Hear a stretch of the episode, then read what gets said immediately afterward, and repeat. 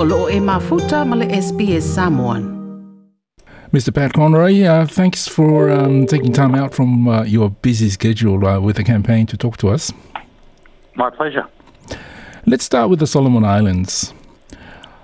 Uh, what are the implications for Australia and the Pacific region of the deal that's just been signed between the Solomons and China?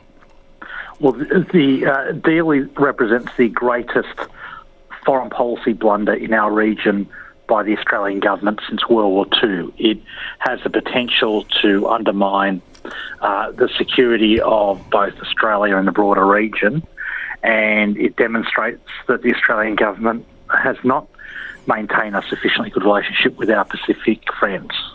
Um, obviously, the Solomon Islands is a sovereign nation and they can enter into deals with whoever they want. But this this pact demonstrates that they no longer see Australia as their security partner of choice. They are turning towards China because they don't perceive the Australian government as supporting their uh, security. But isn't that um, showing some degree of um, ingratitude uh, on the part of um, Honiara? I mean, after RAMSI and uh, even as uh, recent as last November, uh, they had problems and um, the federal government of Australia had to help them out. I mean, well, I'll just repeat that the Solomon Islands are a sovereign nation, mm-hmm. and uh, they can make and they do make decisions based on what they perceive as the best interest for their country. Um, it, it's not a question of ingratitude or anything uh, of that nature. The question is, uh, Australia should strive to be the partner of choice, particularly the security partner of choice for nations in the Pacific, and we've clearly, this government has clearly failed on that front with the Solomon Islands. So it's one where I think the warning signs were there early, uh, particularly when uh, Solomon Islands changed their um, sort of UN vote from Taiwan to mainland China, and that should have ramped up Australia's interests. Obviously, there was the warnings from the Solomon Islands opposition leader as early as August last year. Uh, and so this is a case where Scott Morrison and the Australian government have dropped the ball big time. If Labor were to win the next election, and you become the Minister for International Development and the Pacific, and the Pacific, how would you address China's increasing influence in the region?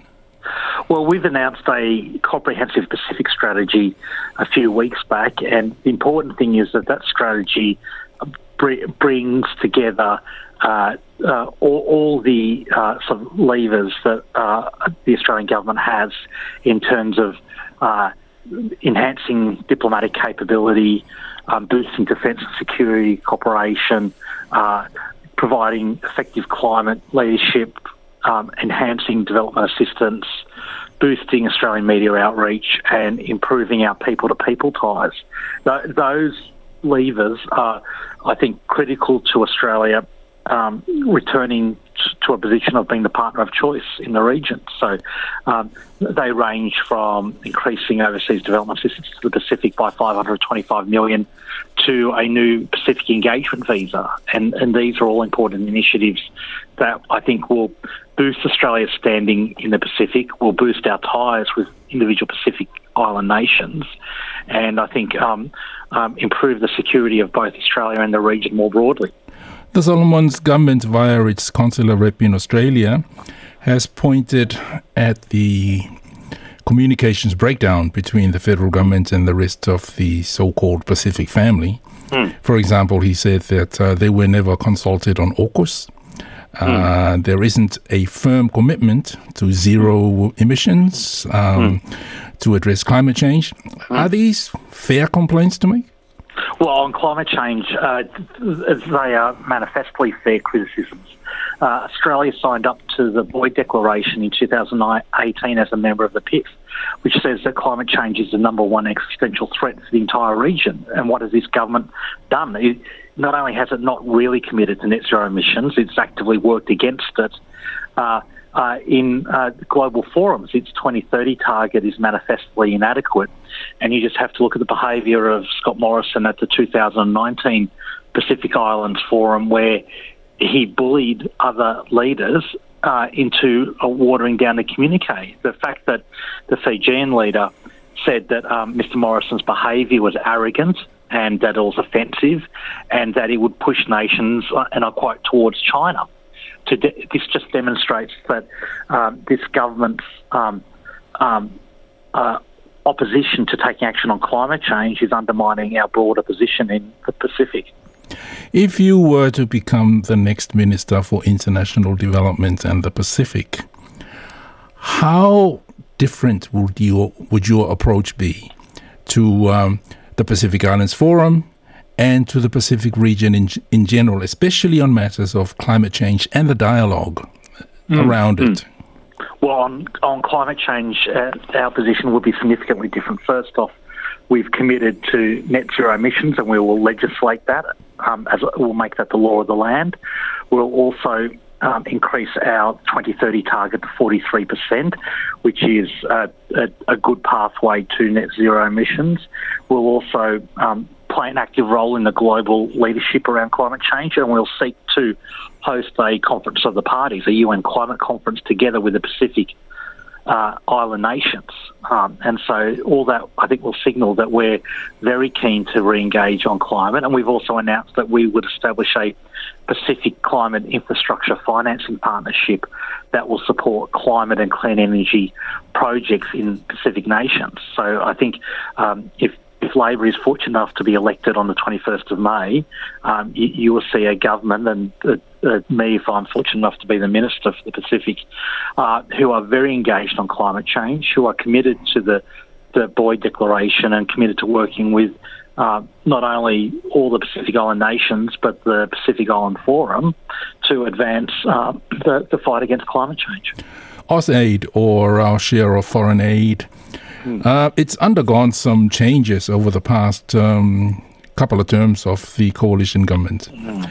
Will a Labour government continue its present uh, commitment um, to the Pacific, uh, or will we see an increase in um, aid support, mm. um, mm. in education, infrastructure, and, um, of course, climate change? Mm. Well, we uh, what we've seen over the last ten years is a disgrace. This government has cut overseas development assistance or foreign aid by $11.8 billion. And that's had a dramatic impact not only on our relationship with developing countries, but also had a harmful impact on those nations themselves. So uh, Labor is committed to reversing this, and uh, we announced uh, uh two weeks ago that we would increase official development assistance to Pacific countries and Timor-Leste by $525 million over the next four years, and that will not be done at the expense of other nations. So that will be additional funding over and above the current funds to rebuild that partnership.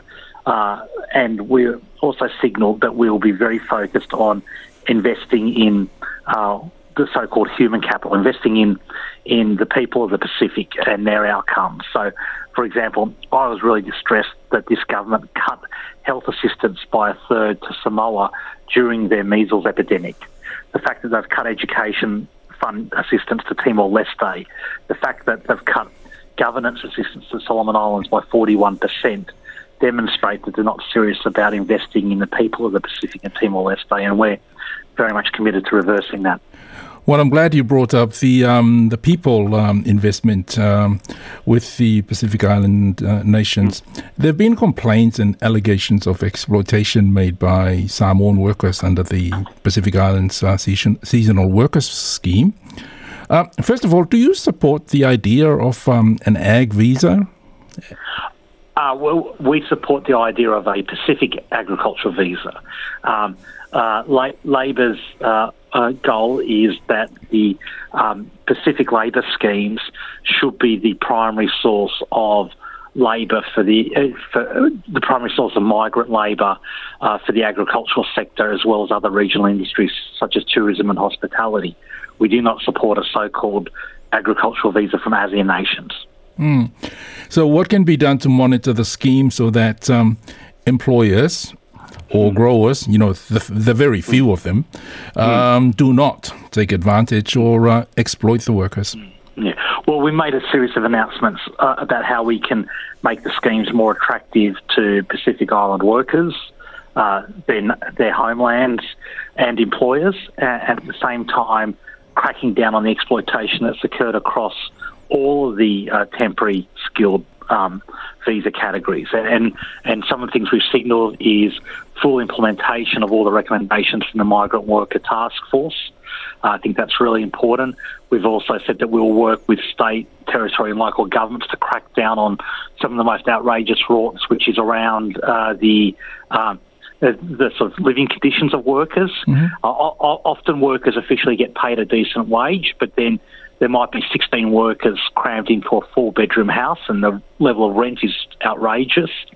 Um, we've also said that we would establish a, firewall between the Department of Home Affairs and the Fair Work Ombudsman so that migrant workers can report cases of abuse without um, risking losing their um, their visa.